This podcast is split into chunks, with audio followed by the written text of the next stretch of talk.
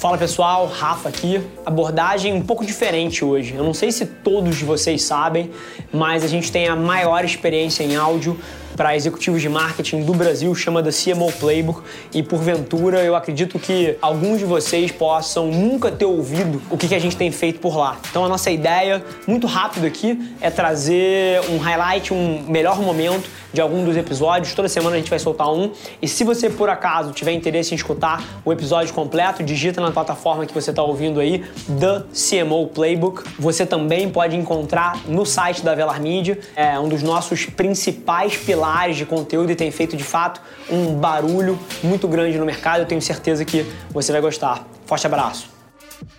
Então, assim, só queria fazer uma aspas aqui, porque a Thay tá passando com muita naturalidade sobre o mercado de games e eu tenho o medo que um executivo ouvindo ache, ah, isso é infantil. Isso é business gigante e real. Cara, hoje que eu já tenho mais educação sobre essa questão de empreendedorismo e de startup, etc., a gente sempre começa falando que você tem que ter um problema que você está resolvendo. E na prática, a Mentos foi muito bem sucedida, mas eu não sabia qual problema a gente estava resolvendo. Eu descobri depois. Porque, assim, a quantidade de pessoas, a gente está falando que só no colheita a gente chegou a ter 40 milhões de monthly active users, são usuários ativos por mês. É um número muito gigante. Sim. A gente tinha quase 80% de toda a internet ativa do Brasil na época jogando um jogo nosso.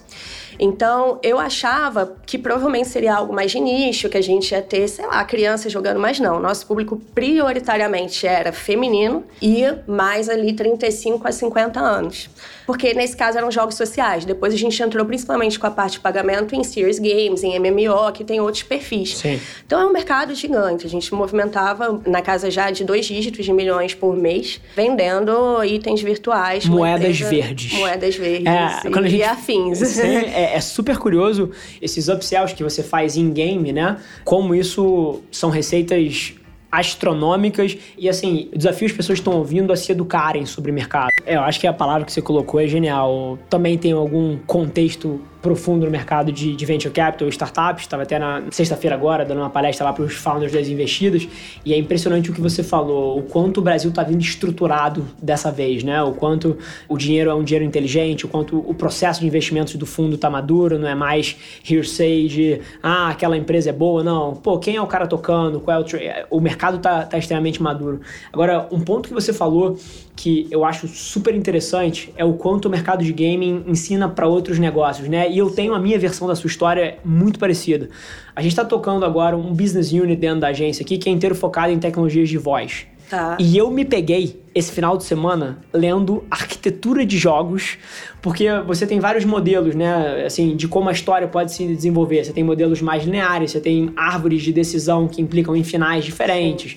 E é curioso como a indústria de games pioneirou isso, e são os exatos frameworks em cima dos quais a gente constrói narrativas dentro de uma Alexa, de uma Bixby, e como esse mercado educa, né? E assim, eu acho que uma coisa legal e, e que eu acho que poderia acontecer mais para executivos e empreendedores enfim, é esse lance de você experimentar e você entender segmentos diferentes, porque eu acho que ajuda muito a completar o framework mental que você tem para resolver Perfeito. o problema como um todo. E 100% das empresas que têm conseguido resultados expressivos nesse mundo tão disruptivo e tão líquido que a gente vive hoje em dia, são empresas que não se confundem. E até o nosso caso aqui é muito similar. Pô, eu tava hoje de manhã batendo um papo com o Ariel, que é o diretor de marketing do BK, e ele também tem a mesma visão. Assim, o papel de uma empresa quando ela olha para construção de marca, quando ela olha para marketing, é pensar produto também. Eu às vezes sinto desconfortável da quantidade de gente que acha que o crescimento da companhia e marketing é só você fazer campanha, é só você fazer branding, quando na verdade 90% da sua marca é construída na experiência de consumo Sim. em si, né? Sim. E aí para vocês isso representa um desafio super interessante, porque vocês são uma plataforma multilateral, né? Uhum. Então vocês têm duas audiências com objetivos totalmente diferentes que são as pessoas que querem viajar de forma barata, como você muito bem colocou, e as pessoas que querem monetizar um ativo, que são as milhas, que elas entendem que não vão usar. Uhum. Como é que vocês pensam lá dentro da Maximilhas? E é claro que tem abordagens diferentes, tem empresas com modelos diferentes que são bem cedidos, mas lá dentro para vocês, é o mesmo time que pensa a comunicação para os dois lados da plataforma? É o mesmo time que pensa produto para os dois lados da plataforma? Ou são equipes separadas que tratam como clientes 100% diferentes, unidades com OKRs e KPIs totalmente assimétricos? Ou é tudo a mesma coisa? Como é que vocês estruturaram lá? São squads separadas, mas os times são os mesmos. Então, assim, a parte de marketing para ofertante, que é como a gente chama o vendedor de milha, ela está subordinada ao marketing como um todo. Então, as trocas são entre o time de marketing, mas a pessoa ali que tem o chapéu responsável por isso está dentro de uma squad de ofertante. Perfeito. E aí você tem um, um gerente de produto que é um gerente de produto de ofertante. Por quê? Porque esse time fica muito mais imerso em entender quais são as dores desse cara.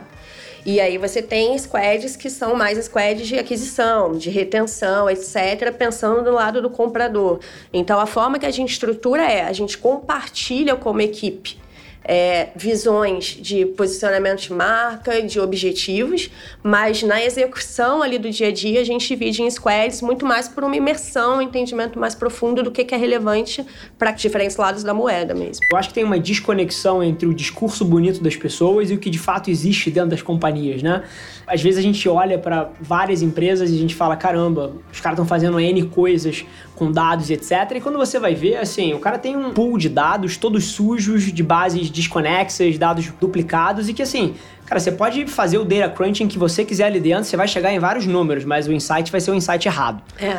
Então, assim, essa é uma das grandes dificuldades. Mas você pediu um, um pouquinho do que eu tô vendo de super interessante. Assim, eu acho que as agências, elas vão sempre poder dar inputs nessa parte de CRM e de insights muito atrelados ao negócio do cliente, sim, eu acho que é para onde a gente está indo, mas eu fico super animado das capacidades que esses dados vão dar em termos de planos de mídia muito mais assertivos para frente. Assim, eu enxergo um mundo, sinceramente, daqui a 10 anos, daqui a 7 anos, onde a, a Samsung vai pegar todos esses dados que ela tem no CRM, o conhecimento que ela tem dos usuários exatos e vai oferecer criativos personalizados com base, cara, no momento da compra que o cara tá, assim, se contextualizados em relação à geolocalização. Então, o cara que mora em Moema vai receber um vídeo, cara, filmado atrás de um prédio emblemático da Moema que ele conhece, isso vai aumentar, cara, o CTR drasticamente. Eu acho que a gente tá indo para um mundo, e aí é um pouquinho da minha visão de futuro, onde, sei lá, a Samsung vai produzir 10 mil criativos por dia. E isso é um desafio também. Sim. É um desafio para as agências, é um desafio para as marcas, porque imagina você fazer a gestão disso tudo, né? Sim. Então, eu concordo contigo, assim, que a gente vai chegar num mundo muito legal. A minha principal dúvida é quando todo mundo estiver fazendo isso, qual vai ser o próximo passo? Então, eu acho que tem também, apesar de ser um custo alto e você ter um payback mais demorado, acho que existe uma vantagem das empresas de fato não só pensarem e só falarem, mas começarem a investir e testar, porque você não vai saber de cara o que funciona. Eu tenho as minhas dúvidas sinceras se algumas das empresas que hoje em dia são mega relevantes vão conseguir coexistir nesse novo mundo, sabia? Porque a quantidade de sistemas legados que essas empresas têm e formas de trabalho ali que são enraizadas no modelo de negócio, sistemas que, assim, para você poder começar a coletar dados, você ia ter que repensar o sistema em cima do qual a empresa roda hoje em dia. E eu vejo várias empresas não dispostas a sofrer essa queda de 3% do EBITDA nesse quarter porque o bônus do executivo está atrelado é isso. a isso. Eu acho que você chegou no ponto certo, Sim. na verdade. É... Eu vejo essa dinâmica todos os dias. O período que eu trabalhei com transformação digital, assim, acho que o que mais me angustiou vindo do mundo de startup, não que tudo seja perfeito no mundo de startups, que a gente tem outros desafios, mas é que em startup a gente tem uma velocidade, porque a gente precisa tomar decisão rápida para sobreviver. E aí os incentivos são outros, né? Você está falando muito mais, cara, precisa pagar a conta no fim do mês do que qual bônus eu vou receber no fim do ano. Bom, gente, super feliz que você ouviu esse trecho do The CMO Playbook, o podcast da Velar Media. Se você quiser ouvir o episódio na íntegra, é só você digitar no seu player, como eu falei, The CMO Playbook, ou ir no site da Velar Media e procurar pelo episódio mais recente. Vai ser um prazer te receber lá na outra plataforma. Não esquece de se inscrever, sai episódio novo toda segunda-feira, trazendo um grande nome desse mercado para bater um papo comigo. E, sinceramente, independente de você trabalhar especificamente com marketing ou publicidade, eu tenho certeza que tem capacidade de agregar valor para qualquer executivo. Te espero lá. Um abraço.